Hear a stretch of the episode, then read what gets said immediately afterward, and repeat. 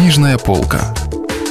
Читаем разумное, доброе, вечное. Радио «Комсомольская правда». Франсуаза Саган. «Немного солнца в холодной воде». Читает Наталья Романьоли. Часть пятая. Париж. Глава вторая. «Я еще ничего не сообщил тебе об Элоизе», – смеясь сказал Жан. «Полагаю, он докладывал вам о бедняжке Элоизе?» Наталья улыбнулась и покачала головой. Они сидели втроем за столиком в маленьком ресторанчике на набережной. Жан и Натали, казалось, понравились друг другу. Жиль был очень доволен. А я был уверен, что он рассказывал вам о ней, ведь Жиль не способен молчать.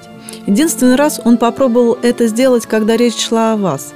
Тут-то я и понял, что он вас любит, в чем и заставил его сознаться. Но уж об этом он вам наверняка не рассказывал. «Ну, довольно, хватит», — сказал Жиль.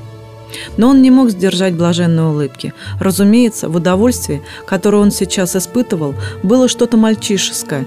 Но, право, удивительно приятно слышать, как твой закадычный друг и твоя любовница ласково подрунивают над тобой. А ты как бы немного в стороне, словно некий любопытный, хрупкий и неуловимый предмет разговора.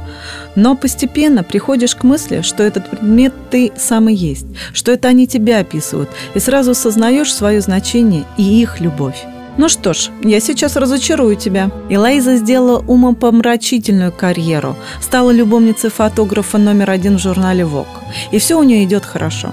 Посмотрите-ка на него, Натали. Он действительно разочарован. Ему хотелось бы, чтобы женщина оплакивала его всю жизнь. «Плевать мне на них!» – воскликнул Жиль. «На твоем месте я бы сказал то же самое», – согласился с ним Жан и, наклонившись, поцеловала руку Натали. Она улыбнулась ему. Уже неделю они с Жилем бродили по еще пустому Парижу, каким он бывает в августе. Уже неделю они каждую ночь спали вместе в широкой постели на улице Дофина. И Натали казалась очень счастливой. Они ни с кем не виделись, кроме Жана, только что вернувшегося из отпуска. Когда он два часа назад заехал за ними, на него произвело странное впечатление то, что Натали вела себя в доме как случайная гостья. Жилю самому пришлось доставать из серванта рюбки, а из холодильника лед и так далее и тому подобное. Не забыть бы спросить его потом, почему у них так получилось. «Надо заехать в клуб», — сказал Жан. «Натали уже побывала там?» «Нет, вы обязательно должны заглянуть туда, посмотреть, что вам сулит жизнь с таким шалопаем». Натали встала и пошла поправить прическу. Жан посмотрел ей вслед и грустно покачал своей крупной головой. «Хороша, очень хороша», – произнес он. «Ты находишь?» – спросил Жиль. И оба рассмеялись. Так забавно прозвучал этот вопрос, заданный как бы, между прочим, тоненьким, певучим голоском. «Она гораздо лучше тебя», – задумчиво продолжал Жан. «Гораздо лучше. Я говорю не о внешности», – добавил он. «Спасибо», – отозвался Жиль. «Постарайся», – начал было Жан и умолк. «Знаю, знаю», – весело подхватил Жиль. «Постарайся не доставлять ей страданий. Сохрани ее такой, как сейчас. Постарайся не быть эгоистом. Веди себя как мужчина и так далее, и тому подобное». «Да», – подтвердил Жан, – «постарайся».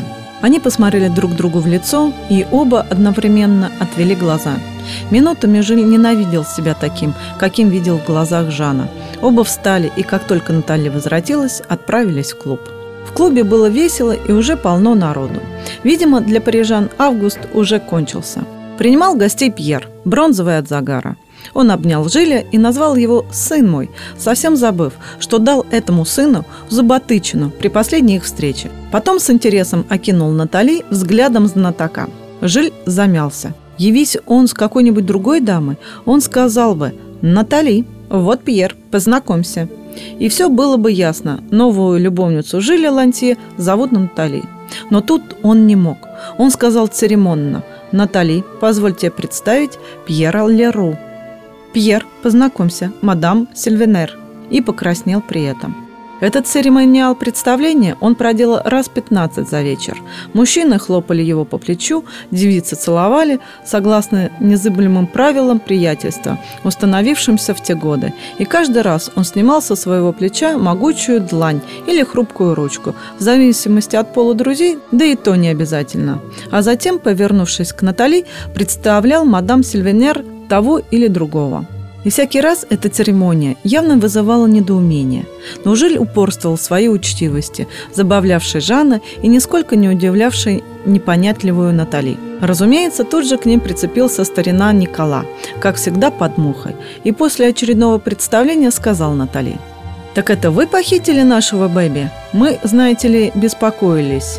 Но, право, я бы на его месте ни за что не вернулся». Он благодушно засмеялся, как подобает галантному кавалеру, и преспокойно уселся за их столик. «Надеюсь, вы угостите меня виски, чтобы отпраздновать радостное событие?» «Мы ничего не празднуем», – раздраженно отозвался Жиль. «Мы праздновали свое спокойствие, а тут пожаловал ты». «Боже мой!» – воскликнул Никола. «Человек необидчивый и прежде всего жаждавший выпить? Боже мой! Да он ревнует! Я уверен, что мадам Сильвенер будет в восторге, если мы выпьем в честь ее первого появления в клубе. Ведь я вас тут еще никогда не видел, правда? Иначе запомнил бы, смею вас заверить».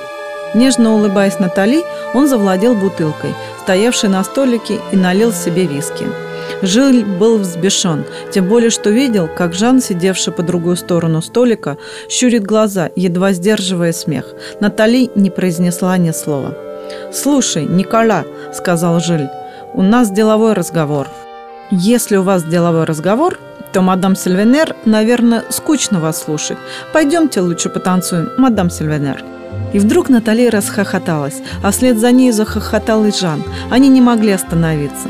По природной своей веселости Николя последовал их примеру и тоже захохотал, не забыв налить себе второй стакан. Один Жили хранил суровый вид, но чувствовал себя униженным и весь кипел от негодования.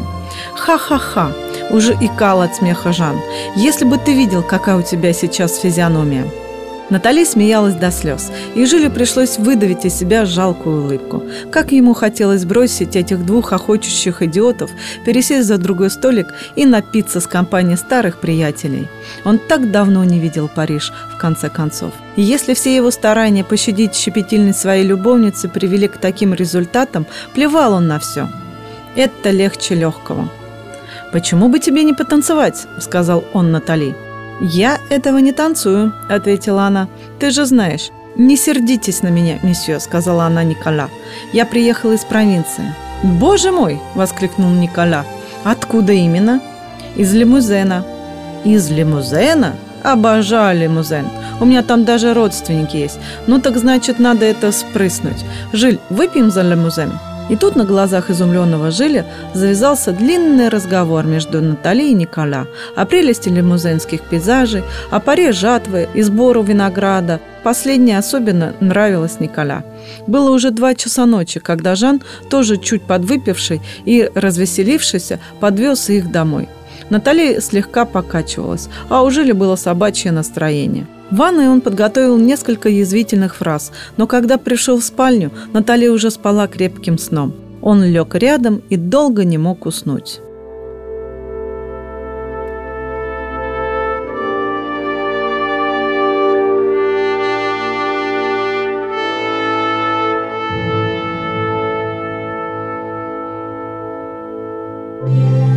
Если вы пропустили главу любимого произведения или хотите послушать книгу целиком, добро пожаловать к нам на сайт kp.ru слэш радио раздел «Книжная полка».